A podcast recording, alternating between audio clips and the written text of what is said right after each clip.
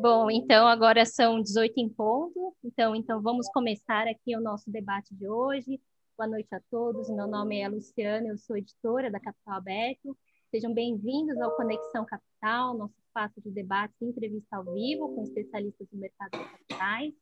Hoje nós vamos discutir um assunto que tem gerado discussões acaloradas, a ingerência política na Petrobras, em que medidas as estruturas de governança atuais vão ser suficientes para coibir um maior intervencionismo do governo na gestão da companhia. A gente tem aqui um time bastante de peso aqui para discutir esse assunto, o Fábio Coelho, presidente da MEC, o Francisco Petros, que, foi, que é ex-conselheiro da Petrobras e sócio do escritório Fernandes Figueiredo Françoso e Petros Advogados, e quem vai conduzir esse debate hoje é o Henrique Barbosa, sócio do Barbosa e Barbosa Advogados. Quero agradecer muito a presença de todos vocês e convidar todos que deixem perguntas no nosso chat pelo Zoom. O Henrique vai acompanhar as perguntas durante a mediação do debate e vai endereçar algumas delas para o Fábio e para o Petro. Henrique, passo a palavra para você. Obrigado, Luciana. Só confirmar aqui que eu estou com meu áudio aberto, certo? Sim, ok. Obrigado, Luciana. Boa noite a todos. Bom, gente, é sempre uma alegria a gente participar desses encontros da Capital Aberto e, para mim, especialmente na honrosíssima companhia de autoridades do Quilate e da bagagem do Dr. Francisco Petros e do Fábio Coelho, cuja simples menção aos nomes em 20, menos de 24 horas é capaz de arregimentar um público tão vasto quanto seleto que a gente tem aqui nessa sala do Zoom e certamente no YouTube também. E aí, é, abraçando a todos aqui de longe, eu, eu menciono e eu faço diretamente da pessoa da doutora Flávia Perlingiro aqui, só para a gente ter uma referência né, do, do, altíssimo nível que temos aqui e do engajamento no debate. Né? Como a Luciana mencionou brevemente, a ideia hoje é a gente discutir um pouco esses eventos recentes envolvendo a Petrobras, especialmente diante dos atos e declarações do presidente da República no que tange a mudança potencial do modelo de precificação de diesel e gasolina e dos próprios rumos da companhia e da consequente substituição do seu diretor-presidente, que deu lugar, na última semana, a toda sorte de polêmica e as mais acaloradas opiniões, sem perder de mira, naturalmente, o considerável prejuízo econômico, reputacional, fosse para a companhia, para os investidores e para o próprio país. Né? Coincidentemente ou não, esse cenário se dá algumas semanas depois do presidente já ter sido tomado por um desses rompantes de Luiz XIV, que de tempos em tempos parece que o acomete, né, quando ele declarou mês passado em liter ser ele, né, e a expressão no, na física, o maior acionista do Banco do Brasil e flertado igualmente com a demissão ali do presidente por discordar supostamente de um plano de enxugamento, né, o que na ocasião inclusive motivou um comunicado da AMEC e do IBGC, do qual o Fábio certamente vai falar melhor a respeito aqui, acerca de competências, eleição e boas práticas de governança. Né? Enfim, é, o certo é que esses episódios todos jogam luz num cenário maior, né, de novo, que é o da temática das empresas estatais e da polêmica quanto ao regime jurídico e respectivo balanceamento de interesses públicos e privados, função social macro, primária ou secundária, e o constante e tênue equilíbrio entre, de um lado, o poder de controle do ente público e as suas funções sociais e da própria companhia estatal, e, de outro lado, as regras de livre mercado, boa governança, tão desejáveis quanto necessárias para fomentar a previsibilidade e segurança jurídica e econômica ao mercado investidor. Né? É, é curioso também ainda que isso tudo acontece, a gente se deflagra com esse debate, menos de dois meses depois da OCDE ter concluído o seu recente relatório de dezembro de 2020, justamente acerca do status de governança das empresas estatais brasileiras, e apontado algumas ineficiências justamente no regime de gestão, orientação e independência dessas companhias e de suas respectivas administrações, ditando serem esses ali os principais gargalos enxergados pela OCDE quanto às sociedades de economia mista nacionais, e imagino que o Dr. Petros e Fábio, especialmente, vão explorar um pouquinho mais, até porque, falando de OCDE, falando de guidelines, no momento em que esse mesmo governo vende o país como um membro iminente efetivo da OCDE, né, se a gente olha para as guidelines da instituição quanto à governança de empresas estatais, a gente vai ver ali que, justamente no tópico do papel do Estado como proprietário, os dois grandes tópicos são: o governo deve conceder plena autonomia operacional e se abster de intervir na gestão, e tão importante quanto é permitir que os conselhos exerçam de fato suas responsabilidades e respeite sua independência. Né? Enfim, a ideia é a gente tentar, tanto quanto possível, desapaixonar o debate, mas ouvir as opiniões sempre muitíssimo bem fundamentadas e realistas e holísticas, como bem disse o doutor Petros no nosso bate-bola anterior aqui, é, dele e do Fábio, quanto a esses eventos. Eu tracei, a gente teve um, um tempo muito breve também para montar isso, então a gente ensaiou um, um enredo tópico, eu tenho certeza que vocês vão agregar muito nas perguntas aqui no chat, mas antes disso eu passaria a palavra para o doutor Petros e para o doutor Fábio para fazerem as considerações macro deles quanto a esse cenário, e a partir daí a gente começa a bater bola aqui para a gente cumprir o nosso tempo, que é de aproximadamente 45 minutos, 50 minutos aqui. Boa noite a todos. Doutor Petros, com o senhor. É, boa noite a todos. É um enorme prazer estar aqui com vocês. É, a Capital Aberta é certamente um dos pilares aí da mídia especializada do mercado de capitais e financeiro brasileiro e um espaço do exercício verdadeiro da liberdade de expressão, muito embora seja também calcada aí na intransigência aos valores democráticos e aos valores, vamos dizer, mais essenciais é, da sociedade brasileira. Eu sou testemunha do esforço de todo o corpo da Capital Aberta, especialmente Simone Azevedo, na defesa desses valores. Então, um enorme prazer está aqui. Bom, nós estamos diante de um, de um tema extremamente desafiador, acho que o Henrique bem colocou, ele tem, sim, características holísticas. É, também gostei muito do termo da, des, é, da, de não tratar o tema apaixonadamente, né? É muito importante. Mas, de um modo geral, quer dizer, o que a gente pode abordar aqui, eu acho que são uns temas que, é, que dizem respeito a um, um conjunto, um, um conjunto de três grandes campos. O primeiro é a possibilidade de interferência na empresa e interferência nos preços dos combustíveis. São duas coisas que se misturam, mas são diversas. A segunda coisa também é a questão da interferência do presidente é, da República, no caso, em relação ao presidente executivo da companhia, numa relação direta. Irei demiti-lo, posso e o faço. Se isso se constitui ou não um abuso de poder ou alguma coisa relacionada a isso. E também um, um, um tema que é muito caro aos reguladores, que é a questão do conteúdo informacional é, destas declarações, porque eles se constituem, de fato, em algo relevante, portanto, um fato relevante é, e que afeta os preços de mercado. Portanto, temos aí uma questão também de conteúdo informacional que influencia nos preços instantaneamente.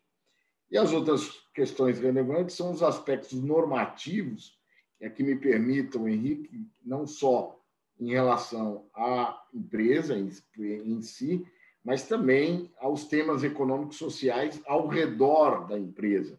Por exemplo, o interesse social, o interesse público, o relevante interesse público, que é a matéria da Constituição até os diplomas das leis das estatais, lei das SA e assim por diante.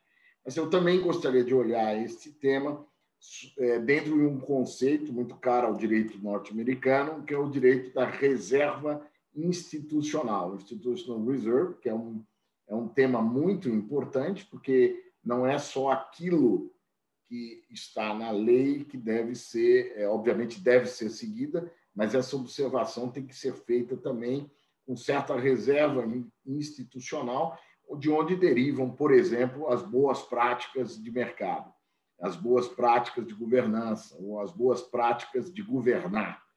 Então, portanto, é, estamos também, é um debate se é, não caberia a Sua Excelência o Presidente da República um pouco de reserva institucional perante todo o arcabouço. Então, esses são os campos que eu vislumbro que podemos debater, possamos debater aqui e, e, onde eu acho que a questão basicamente guarda residência, vamos dizer assim. Perfeito. Fábio?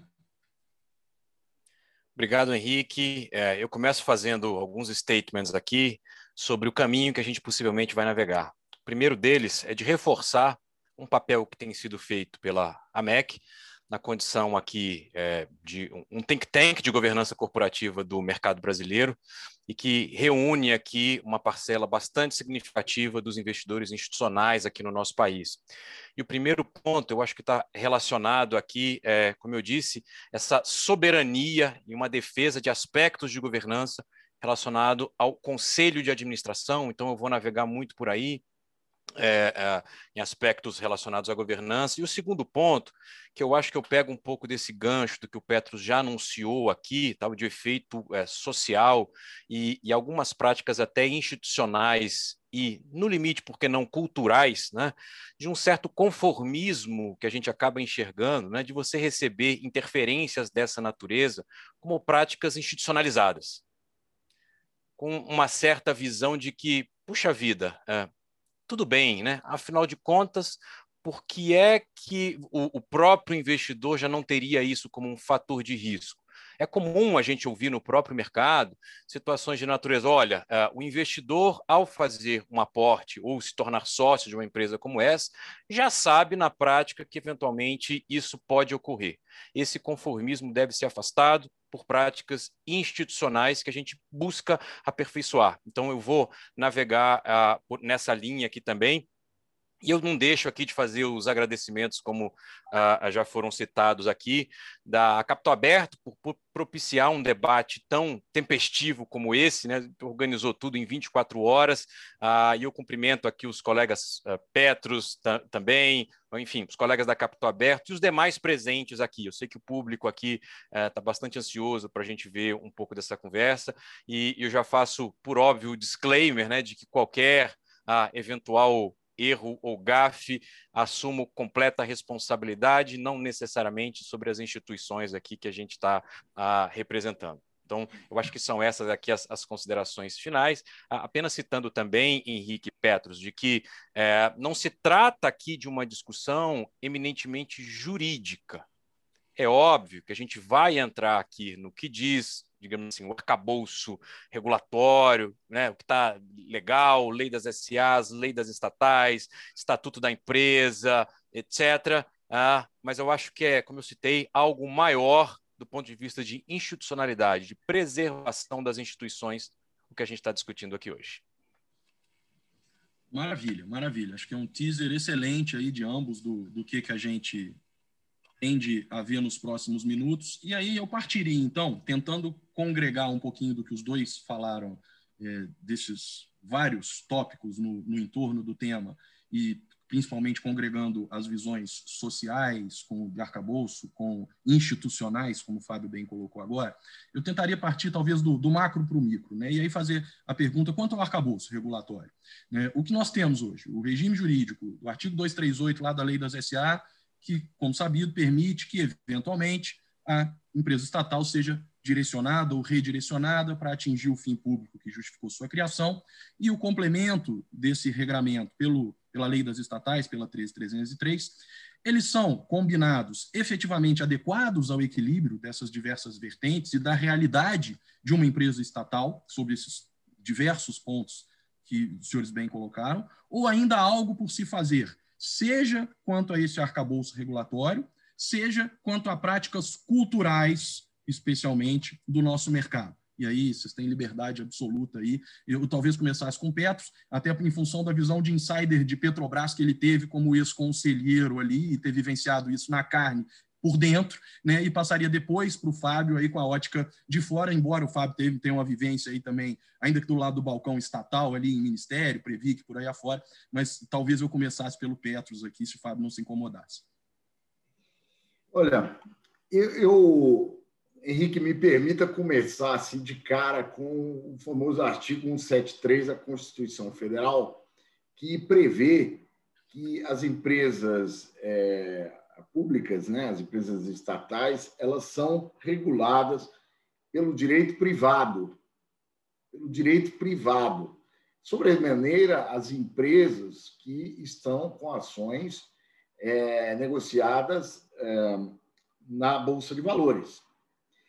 Eu considero que, se a gente observar a lei das estatais, a lei das SAs, a Constituição Federal acima de todas, e os documentos, vamos dizer, infralegais, há um, um desequilíbrio na regulamentação das empresas estatais. Elas são sobrereguladas, é, excessivamente reguladas, ou seja, de fato não estão preparadas para competir com o setor privado. Lembrando que as empresas do Estado só devem estar presentes em situações no, na, nas, nas quais o setor privado não possa ocupar, e aqui nós temos um debate sobre o papel da Petrobras, porque prioritariamente a Constituição reza isso, que a participação do Estado na economia, na ordem econômica, é uma participação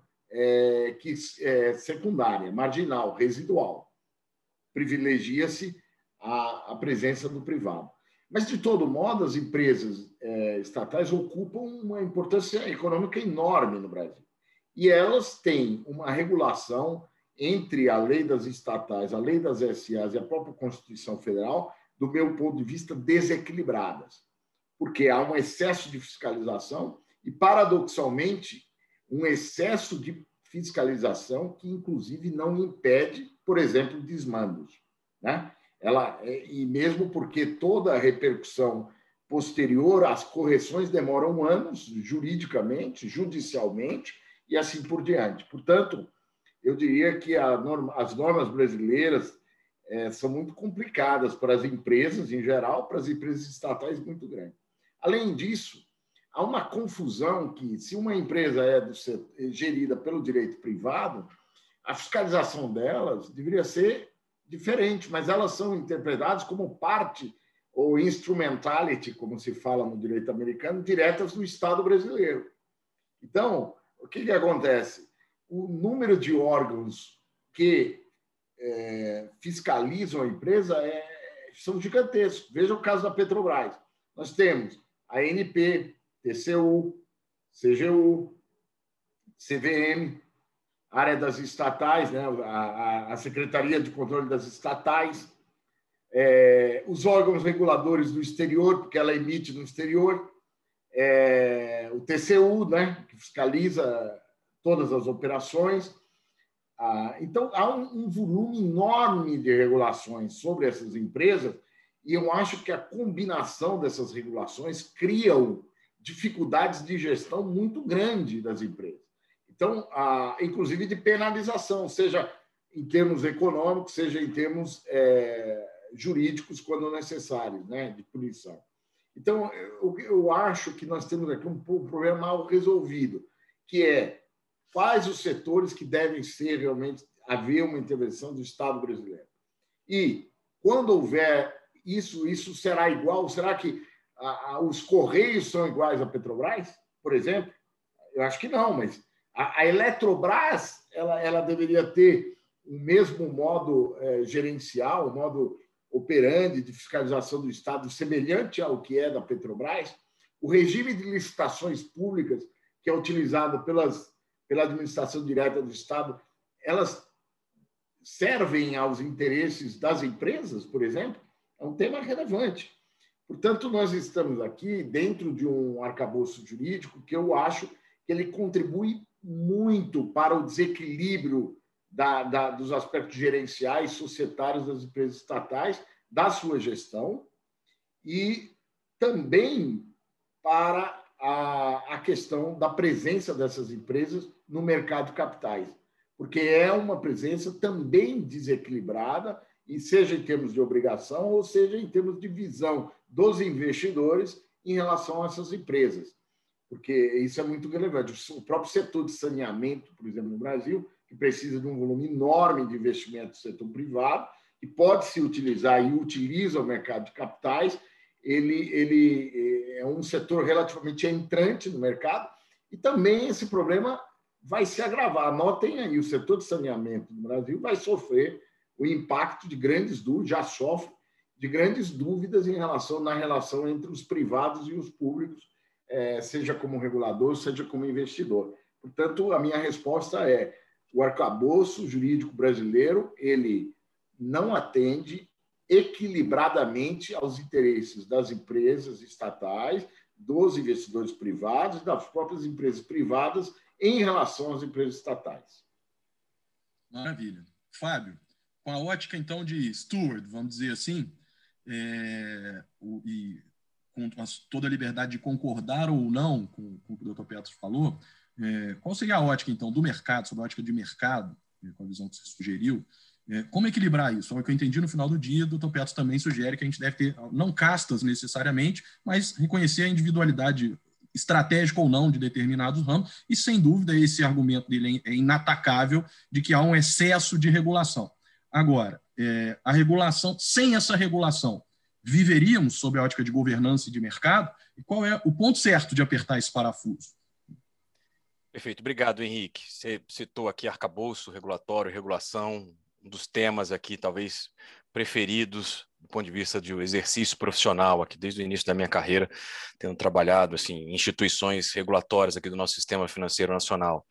Mas eu acho que antes de, de entrar nessa área regulatória, né, a gente precisa, como eu citei aqui, ter uma visão um pouco mais ampla do que, que a gente está falando aqui, né, sobre ah, essa eventual é, é, as consequências da interferência ah, fora da empresa, né? Então é importante deixar isso claro em relação à Petrobras, tá?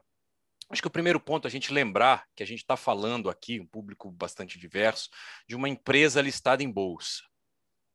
Sim, nós temos o governo federal né, como o, o principal é, acionista ali, tem é, o, o, controlador, né, maioria das ações ordinárias, tem ali uma parcela relevante do capital total da empresa, mas a gente deve reconhecer que ele não é o único acionista. Eu acho que isso tem que ficar um pouco claro, né? Porque parte da população acaba tendo aquela visão de assim, pô, é uma empresa do Estado, pô, mas peraí, né? Então, é, a gente bem sabe que dentro é, da base acionária, por exemplo, da Petrobras, a gente tem instituições como o próprio Fundo Garantidor, né? o FGTS, né? Desculpa, o Fundo de Garantia, o, o FGTS, e que, portanto, a gente está falando ali de uma parcela de recursos relevante, significativa, da população brasileira que indiretamente tem participação na empresa. A gente se recorda que os fundos de pensão também são grandes acionistas da Petrobras e que qualquer volatilidade dessa, falando de efeito econômico, vai ser sentida também em milhões de pessoas indiretamente. Aí sem falar dos fundos de investimento no Brasil e no exterior que compõem essa base, tá? E aí quando a gente fala dessa interferência que na nossa visão é uma grave falha de governança, a gente precisa aí sim trazer para esse arcabouço que a gente estava citando aqui do, do institucional, do arcabouço regulatório. Tá? Primeiro, para dizer que, independente de ser estatal ou não, qualquer interferência, e vamos usar já os respectivos nomes aqui, de acionistas, em especial do acionista controlador, devem ser combatidas. É esse o caso. Do ponto de vista da governança, a gente tem a tentativa de exercício aqui é, é, de uma influência externa à empresa pelo acionista controlador. Né? E aí, quando a gente traz isso para a institucionalidade, para as práticas de governança, né? e aí sim, caindo lá na lei das SAs, na lei das estatais e no próprio estatuto da empresa, né? você citou aqui, né? a MEC, em conjunto com o IBGC, o Instituto Brasileiro de Governança Corporativa, na ocasião é, de situações relativamente semelhantes ao que está acontecendo aqui, mas lá no Banco do Brasil, a gente é, emitiu uma nota pública chamando atenção para esses pontos sobre é, o papel do Conselho de Administração nas empresas brasileiras, que é de olhar estratégia, que é de nomear, eventualmente destituir é, e fazer uma avaliação é, da diretoria em especial, do CEO, do presidente. Né? É, se você olha lá o próprio estatuto da Petrobras, é, em conjunto né, com o, o, estatuto das outras estatais é, brasileiras, né, a gente percebe que sim, né, o conselho de administração reconhecidamente deve fazer esse papel. Então, aí não resta dúvida de que é, é, esse caminho deveria ser seguido. Isso ficou mais claro nos últimos dias, né? É, mas no final da semana passada, uma certa, enfim, grande volatilidade, não só de preço, mas informacional, para você não, é, que a gente não tinha, ou parte da população não tinha essa visão clara aqui de, pô, mas quem é que vai indicar? É o presidente da República ou, ou, ou é o conselho, né? Então, eu citava aqui o próprio estatuto da Petrobras, aí você olha lá, olha, olha primeiro para ser presidente da empresa tem que ser um dos representantes do conselho. Então, se tem um nome é, externo, que, digamos assim, dentro da regra do jogo, vai ser é, apontado para ser o novo presidente da companhia, ele deve fazer parte do board. Aí você começa a trazer essa institucionalidade que você citou. Né? Ele já faz parte do board? Não, ele ainda não faz parte do board.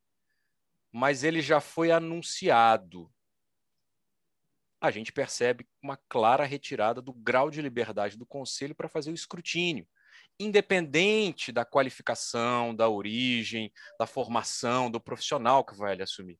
Quando você já faz um anúncio dessa natureza, você tira o grau de liberdade do conselho para efetivamente fazer uma avaliação. Né? E aí, no campo econômico, não vou me estender aqui para devolver a, a, a bola para o Petros, né? no campo econômico, essas sinalizações de incertezas que a gente leva para o campo da volatilidade, que afetam preços, têm impactos no curto e no longo prazo. No curtíssimo prazo, do prazo, a gente viu a perda de valor, a grande volatilidade né, do que aconteceu aqui na empresa. Do, uh, o, o, pessoal que uh, tem familiaridade com uh, o mercado entende os mecanismos em que isso ocorre. Essa grande variação de preços traz incerteza, e o investidor então começa a dar um desconto efetivo para o valor da companhia, né? Vai lá projetar é, o valor dela no longo prazo, projeta receita, projeta despesa, alguma medida de lucro e desconta isso por uma taxa de juros. Essa taxa de juros, a gente viu algumas análises de algumas casas dizendo que o custo de capital da empresa podia aumentar até dois pontos percentuais né, numa, numa avaliação assim de, de, curtíssimo prazo e, portanto, a companhia teria uma perda enorme de valor. Né? Isso tem um impacto direto nessas partes interessadas que eu citei. No longo prazo, é, a gente enxerga aqui toda essa consequência para institucionalidade. A gente falava aqui de é, o Brasil, durante muitos anos, batendo na porta, querendo fazer parte da OCDE, pô, que é um, um grupo de países efetivamente ali é, é, distintos do ponto de vista de cooperação econômica. E um dos requisitos para efetivamente você entrar nesse time é você ter essa institucionalidade de regras, sobretudo relacionada ao mercado de capitais. Então a gente marca pontos extremamente negativos aqui nessa competição de fazer parte da elite mundial quando o assunto é governança e práticas de mercado. Perfeito, perfeito. Então, é, se eu bem entendo né, o que o Dr. Petros falou, ainda na primeira colocação dele, somando essas duas de vocês, no fim do dia, e aí tentando dar alguma concretude para a coisa, nós estamos falando que olha, a, a, União, como controlador, não a figura individual do governo de ocasião ou, ou do, de quem quer que sente na cadeira da presidência, né, tem o poder de, eventualmente, ditar os rumos finais da companhia, desde que, mediante um procedimento adequado, societário, transparente, sobre a ótica de disclosure e de boa governança. E foi tudo que a gente até aqui, pelo menos, aparentemente, não viu no contexto da Petrobras. Né? E aí, é, o, a, a, acho que a colocação do Fábio foi perfeita para trazer esses outros aspectos não jurídicos e não meramente regulatórios, mas é, a gente continua não tendo uma a resposta para um ponto, que é justamente qual é a margem de discricionariedade de, de intervenção quando ela existe, mesmo que dentro da regra do jogo. Né? Ou seja, é, qual é a margem de discricionariedade de ditar, de orientar a companhia para a finalidade pública, social ou coletiva, diferente da regra de mercado pura, de maximização dos seus resultados e do seu valor de mercado. Ou seja, é, a União, quando intervém, e se intervém, ela pode intervir a seu bel prazer, para qualquer tipo de redirecionamento, ou existe uma baliza para isso. Ou seja, o que a gente vê hoje é um movimento aparentemente limitado por controle transitório e de conveniência política inflacionária e de contenção de movimentos quase sindicais de uma categoria, é, especificamente de caminhoneiros, no nosso caso. É, esse tipo de ato, seguidas as balizas de governança, são válidos dentro da ótica de redirecionamento da companhia pública, caso né, o, o, presidente não tivesse vindo a público como veio, mas caso é, o Ministério tivesse determinado né, que o Conselho chamasse é, a sua reunião para deliberar a respeito, se analisasse o currículo do indicado antes, se oportunizasse aos minoritários indicar os seus eventuais candidatos, como o nível 2 da Bovespa assim o determina, né, e o Conselho tivesse autonomia para isso, né, é viável que a União Oriente, para esse fim se pretendeu hoje, ou não, esse fim estaria delimitado para algo correlacionado efetivamente à atividade da companhia, como, por exemplo, olha, vamos investir mais em exploração de xisto e de energia limpa e não de gasolina e diesel, mas não para efeito de controle inflacionário de política de governo de ocasião. Né? Eu acho que essa resposta ainda está dúbia, pelo menos no nosso debate aqui. Bom, é, Henrique, se você me permite, tá. é, eu acrescentaria a você que é o seguinte: em 1995, o presidente Fernando Henrique mandou é, a Petrobras voltar atrás no aumento de combustíveis. O presidente Lula fez uma interferência constante em relação aos preços dos combustíveis. A presidente Dilma fez, é, considerava a Petrobras quase que uma área é, própria da, da sua presidência em relação à Petrobras. E agora temos o presidente Bolsonaro, verdade seja dito, o presidente Temer foi bastante moderado, nunca fez uma interferência específica em relação à Petrobras, e nem é, o presidente Itamar também tinha feito, e agora temos o presidente Bolsonaro. Então, é, aqui eu queria fazer uma distinção entre o, o exercício do poder político e o exercício do poder gerencial. Eu não tenho dúvidas em dizer que nenhum membro do governo ou do Estado pode fazer qualquer menção direta a respeito de temas que dizem respeito ao poder gerencial da empresa, que são as suas estruturas próprias de governança. Essa interferência é absolutamente indevida, porque, como eu disse, a empresa estatal ela foi constituída sobre, sobre o arcabouço da ordem jurídica privada. E, para isso, tem a lei das SAs, tem todos os, os meios. Portanto, anunciar a substituição do presidente da Petrobras publicamente é mesmo que um ato político, ele versou sobre um ato tipicamente gerencial, que é a política de preço. Portanto, é, mesmo no exercício político, essas coisas não se confundem. Obviamente, o poder político de uma empresa é, é primordialmente exercido pelo seu controlador ou pelo seu conjunto de acionistas que formam voto, no caso de uma corporation. Portanto, essa interferência é uma interferência possível, devida, pelos meios normativos usuais, as convocações das assembleias, enfim, todos os mecanismos é, é, normativos estão, estão é, basta ler a lei para compreender isso. Agora, é, é a matéria do preço dos combustíveis é sim uma matéria de interesse público. Não é nem de interesse só dos caminhoneiros, é de interesse público.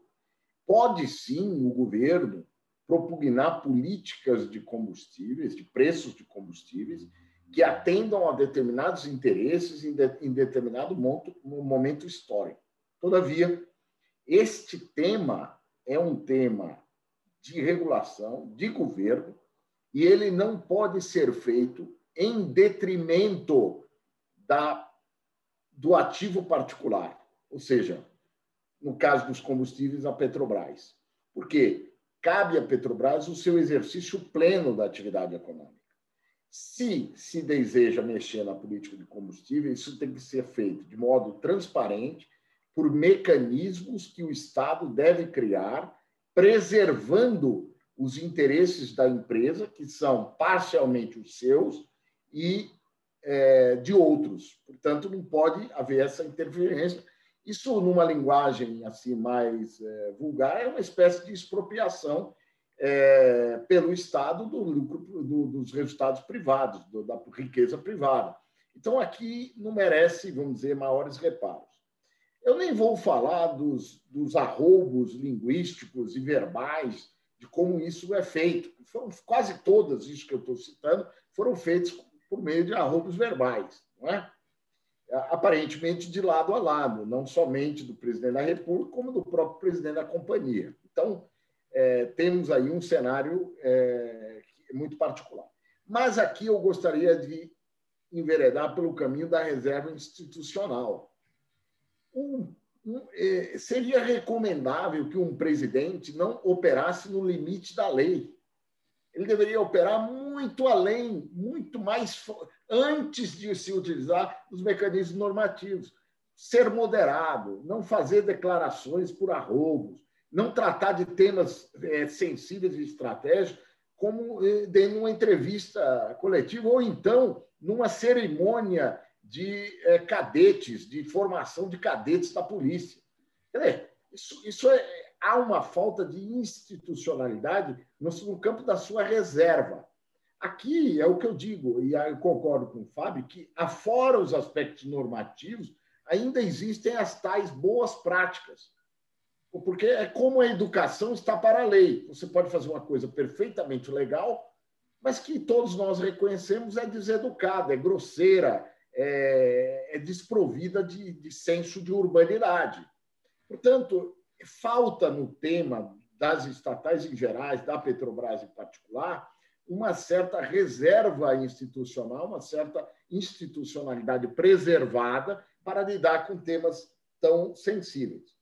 A outra coisa é o que eu já falei também, que é o fato de que declarações do controlador, que são vocalizadas assim pelo presidente da República, podem ser, porque ele é o controlador, ele é o representante, nesse caso, do próprio Estado brasileiro, portanto, ele tem que se comportar como parte do controlador.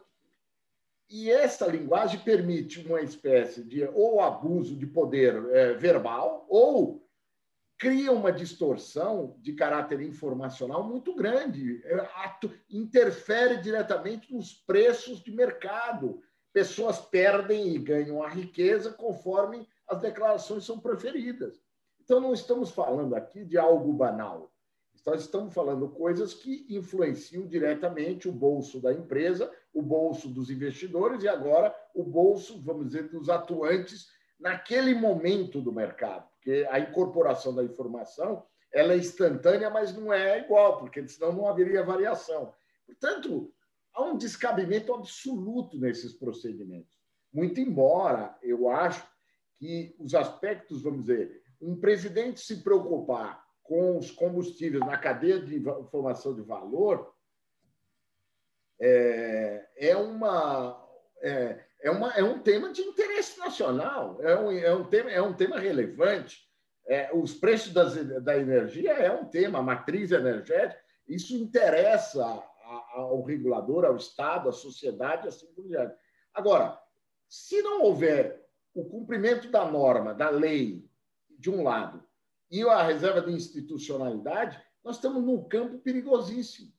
E, e, mais, com percepções também culturais muito diversas. No caso da Petrobras, estamos falando de investidor estrangeiro, de regulador estrangeiro, de efeitos diretos que podem ser interpretados como fraude aos investidores ou fraude ao mercado. E, além do mais, isso pode provocar também um problema adicional que é a necessidade de, de informar. Às vezes se informa por meio de um fato relevante, mas também isso provoca um efeito que pode até atingir as próprias demonstrações financeiras. Então, é, nós estamos diante de um assunto bastante sério é, e que precisa ser resolvido no Brasil. Eu acho que o desequilíbrio das normas é uma questão é, muito importante o papel dos órgãos de governança da companhia, eu acho que está por demais definido na lei das SAs e na lei das estatais. Todo mundo sabe quais são as obrigações que os conselheiros têm no melhor interesse. Eu, eu gostaria de lembrar, Fábio, um tema que você falou, que o presidente da Petrobras não é escolhido e indicado diretamente pelo presidente da República. Ele é escolhido pelo conselho dentre os conselheiros. Isso é uma tradição que vem é, de há muito tempo, porque os militares, como se sabe, são zelosos é, pela hierarquia. E, em passado remoto, muitos militares, como o próprio presidente da República, Ernesto Geisel, exerceram a presidência da Petrobras. E os militares não aceitavam que o presidente executivo se subordinasse ao conselho de administração sem dele participar. E foi aí que se criou essa regra de que teria de ser também conselheiro, porque ele não gostaria que as pessoas comentassem lá sobre a sua gestão, que é uma distorção é, que poderia ser superada, pode ser administrada. Mas, digamos, não é a melhor prática que a gente encontra. Está aí, é até um pouco ridículo, do meu ponto de vista, que o presidente, entre aspas, demissionário da Petrobras, participe da escolha do próximo presidente numa reunião. Quer dizer, isso é, é, é uma, é uma coisa que mereceria uma certa reflexão. Então, além disso, tem o estatuto da companhia. O estatuto, e aí eu me permito dizer que eu tenho muita honra de ter participado diretamente da administração interferir diretamente na, na feitura das, dessas regras que estão no estatuto sobre política de preço, sobre relacionamento com o controlador, sobre a transparência necessária, os comitês de proteção dos minoritários, comitê minoritário. Eu lembro que isso foi um, um debate muito sério e escrito ali com a participação direta do Conselho de Administração. E aqui eu me permito dizer que eu me lembro muito dos detalhes de como foi isso. E a nossa preocupação era criar uma institucionalidade nessa relação e que fosse permanente, inclusive na política de dividendos e assim por diante. Agora, está mais do que provado que os políticos em geral, os, presidente, o presidente os presidentes da República, não têm cultura e educação em relação às práticas de mercado. Eu acho que um dos papéis que a gente tem é que há uma percepção é, absolutamente desprovida de racionalidade e de ligação com a realidade. O que se fala no Congresso Nacional a respeito das empresas estatais é, é uma coisa risível do ponto de vista dos investidores. E aí eu concordo com o Paulo, com o Fábio, desculpa, que o efeito disso é nefasto. A insegurança jurídica é gigantesca. É, as variações é, que isso é, provoca nos preços dos ativos e a incerteza da interferência do Estado nos negócios privados, ele não repousa só sobre a empresa atingida ele, ele repousa sobre todas as empresas e negócios onde o Estado brasileiro está presente. Portanto, nós estamos aqui diante de um assunto de altíssima relevância, que deveria ser, vamos dizer, num país em que esse assunto realmente fosse entendido sob essa óptica, a gente teria uma verdadeira CPI investigando o que aconteceu, é, tentando entender, melhorar a legislação, foi até necessário, tivemos um, momento até também, não sei se muito notado pelos participantes aqui do nosso debate, que foi a interferência, do meu ponto de vista adequado, do, do senador Tasso Gereissati, que foi o relator da lei das estatais, tendo que relembrar para o conceito da, do Conselho de Administração das suas próprias obrigações. Quer dizer, nós, nós, nós estamos falando do quê? E, além de tudo, ficou assim uma verbalização é, excessiva na mídia em relação ao tema, e, ao final, nós tivemos um resultado previsível que o controlador pôde exercer e concretizar aquilo que propugnava. Não deixa de haver uma certa ironia a lá Oscar Wilde. Maravilha, Petro. Acho que você fez um, um, podcast sobre o tema aqui que torna desnecessária né, qualquer outra consideração de quem quer que seja, né? mas eu acho que você levantou muitas bolas interessantes para o Fábio.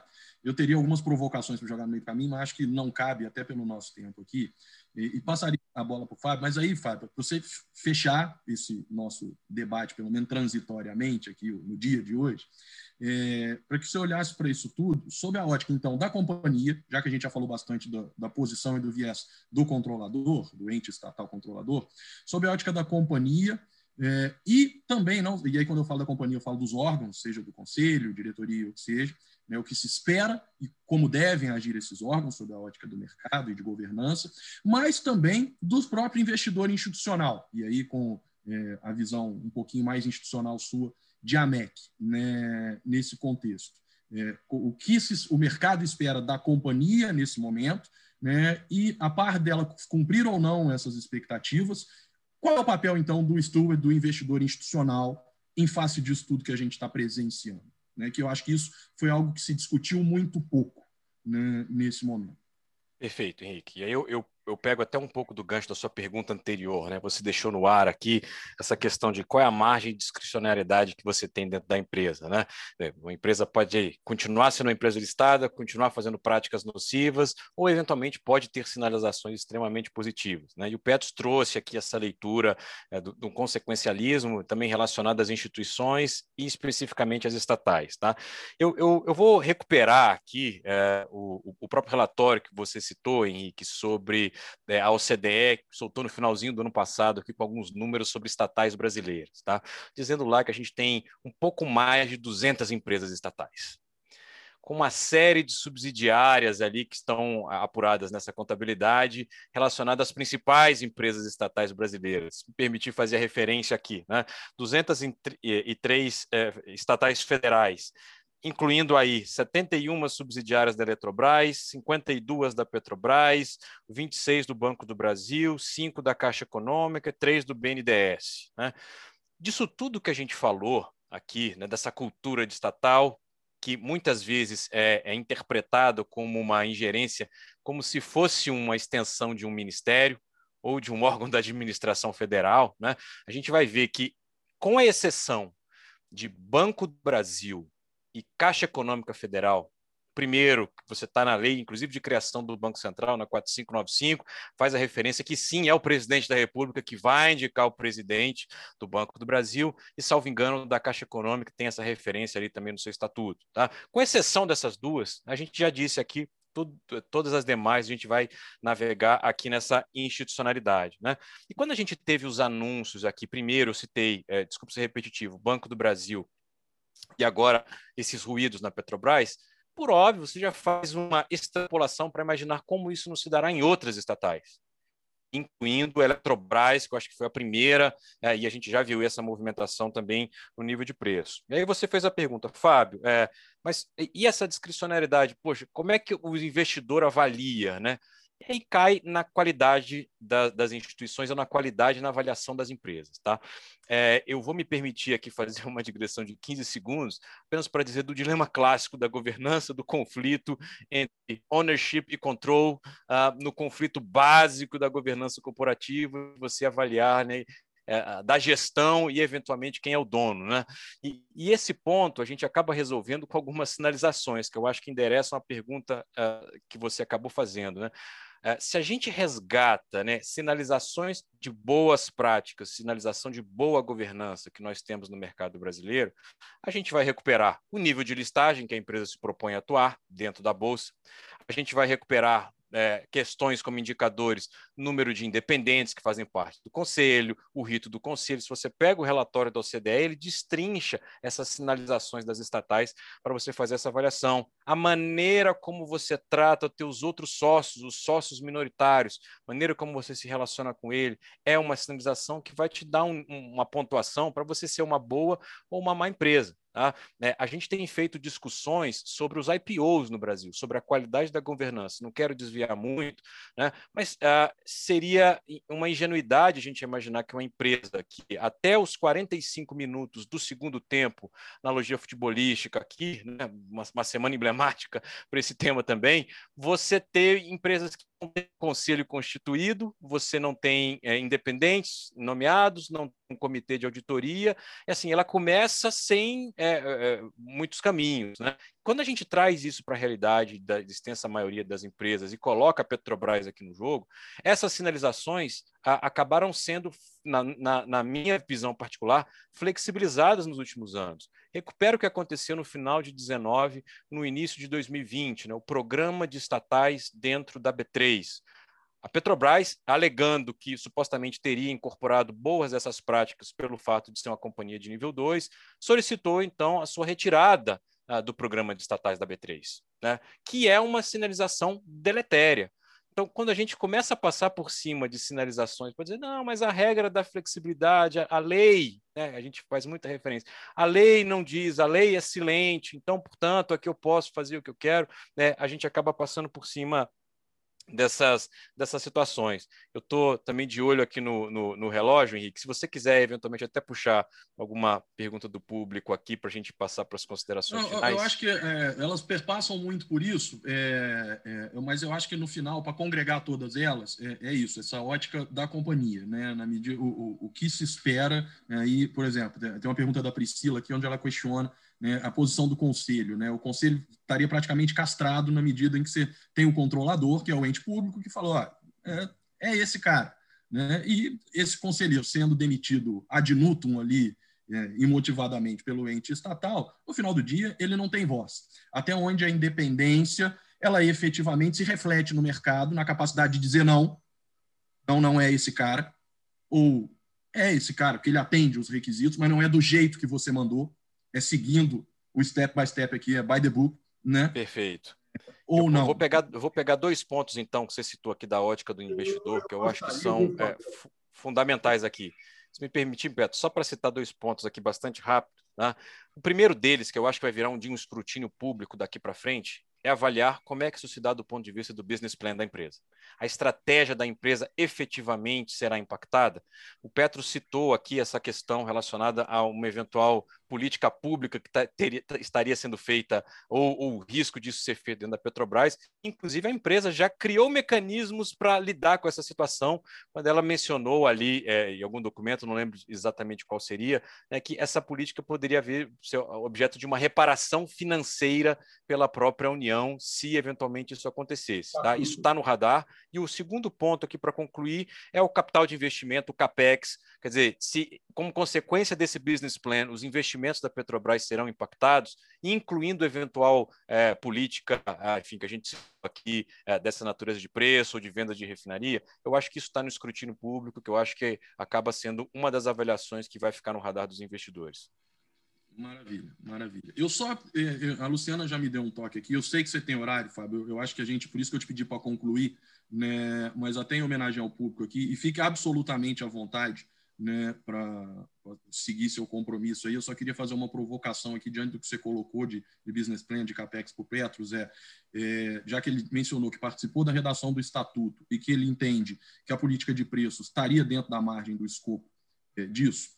Isso significa dizer, Petros, que o estatuto da Petrobras internaliza essa possibilidade e, ao mesmo tempo, resolve ela financeiramente, na medida que o artigo 3 do Estatuto fala que, quando a União resolver mudar o direcionamento da, da companhia, ela pode, desde que ela compense financeiramente a companhia por cada prejuízo havido por isso, né, pelos valores não realizados operacionais, o artigo 3 fala, inclusive, em receitas operacionais, né? E aí eu queria entender isso, porque se eventualmente a gente pode estar diante de um não problema financeiro no final do dia, ainda que diante do maior problema de governança é, e, e, macro político sobre, sobre o tema. Tá? Fábio, de novo, super obrigado. Eu sei que você tem seu horário, eu joguei para o Petros de propósito aí, porque para fechar só aqui, é, que eu achei relevante. Obrigado, Henrique.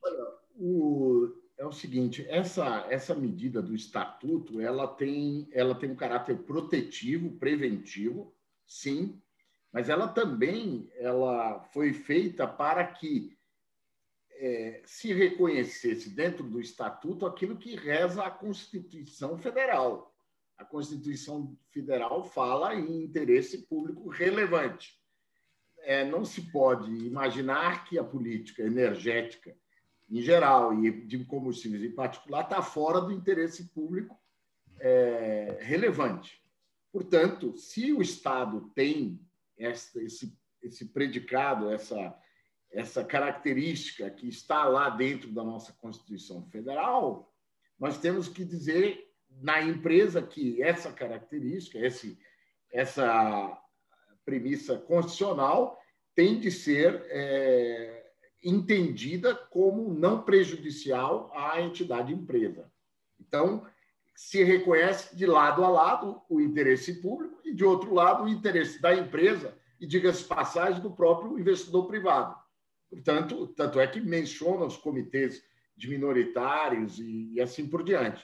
Então, nós temos essa, é, essa, esse caráter protetivo de reconhecimento da Constituição. Agora, é, eu não tenho dúvida de que a única maneira de se evitar catástrofes financeiras sobre empresas como a Petrobras é que isso seja feito com transparência fora da Petrobras, através de um fundo de estabilização de preço, através de algum mecanismo eh, dentro do orçamento que seja transparente e visível. Agora, fazer política de interesse público por meio de uma empresa que tem investidor privado é, como eu falei, uma, uma expropriação, é absolutamente indevido. E aqui, uma menção importante: não precisa ser liberal e nem é, usar referências à Universidade de Chicago, diga-se passagem, uma universidade já superada na, superada na teoria econômica, que é o seguinte: para você é propugnar por, esta,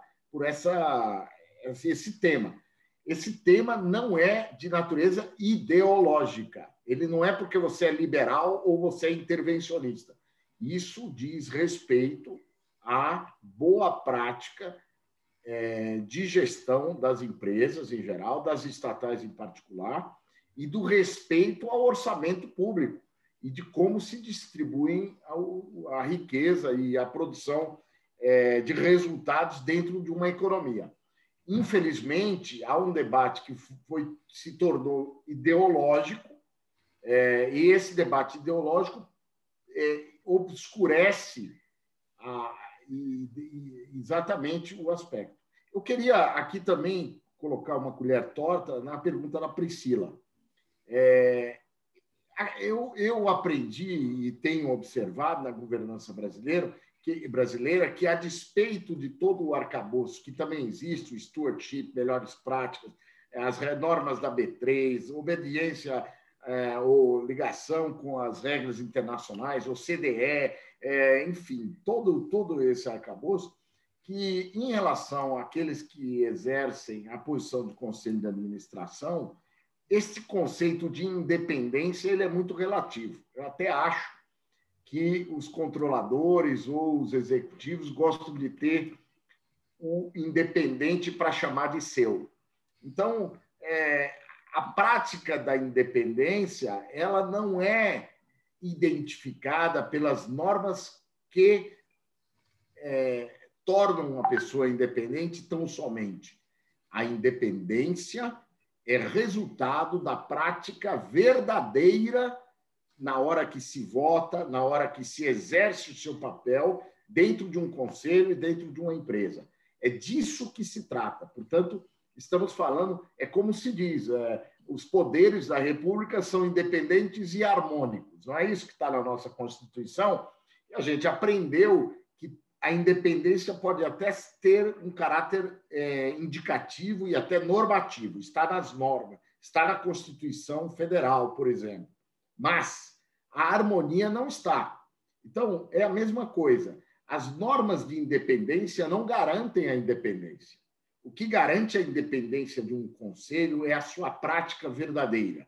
É como se exerce o voto, como se exerce, exerce a fiscalização, Infelizmente, isso é, é um tema muito polêmico, porque muitas vezes, do ponto de vista formal, verificamos conselhos que têm características de pessoas do setor privado, pessoas ditas independentes, com características perante a lei que preenchem aqueles valores, com presença de diversidade de conhecimentos, diversidade de gênero e assim por diante.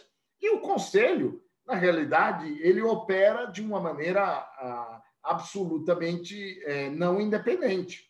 Como pode também existir situações em que você tem empresas com controle absolutamente definido e a governança, sim, leva em consideração aspectos, inclusive em relação ao minoritário e outros. Eu, eu aqui me, me permito citar empresas como o Banco Itaú. O Banco Itaú tem um controle bastante definido, e, do meu ponto de vista, tem uma governança muito reta, muito concreta e muito efetiva. Para citar um exemplo. Em compensação, eu vejo outras empresas, que eu não cito por uma questão de elegância, que formalmente tem tudo certo em relação à independência e a prática efetiva não é essa. Então, no caso de empresas como a, Petrobras, é, eu acho que o conselho é de elevada qualidade. Agora, a prática da independência só pode ser verificada em, diante de fatos concretos, de discussões e isso ainda não está muito visível. É, é uma coisa é, para um, um momento mais distante do que atual. Né? E eu também, uma outra questão também, Henrique, que eu acho que é importante e também tem a ver com a questão da Priscila, é se perguntar se quando houve a mudança de governança do atual governo em relação ao anterior, se esse governo obedeceu às regras de governança que ora ele defende. Será que houve pressão em relação aos conselheiros para renunciarem? Será que houve outros tipos de pressão para colocar? De repente apareceu um almirante como presidente do conselho isso são reflexões que, naquele momento histórico, por causa da mudança de governo, ninguém fez.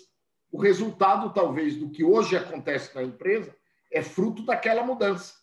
Então, aqui nós estamos é, diante de um tema é, que não pode ser interpretado tão somente numa visão estrita, mas sim numa visão mais lata da, da realidade. É a minha visão, com toda sinceridade.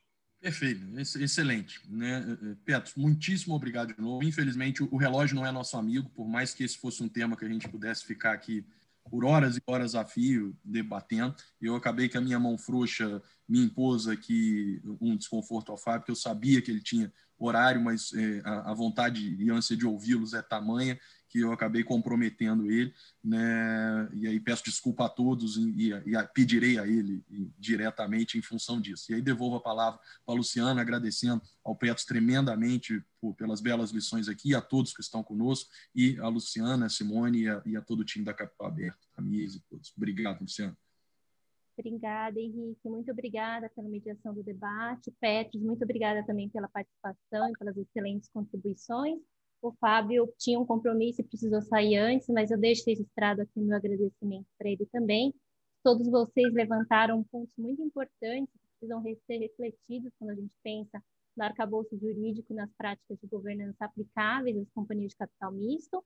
Antes de encerrar, eu queria convidar a todos a se inscreverem na nossa newsletter a partir da home do nosso site, assim vocês ficam por dentro dos próximos encontros do Conexão Capital e também dos nossos conteúdos. Enfim, por último, quero agradecer a todos que nos assistiram até aqui. Uma boa noite a todos e até o próximo encontro. Muito obrigada.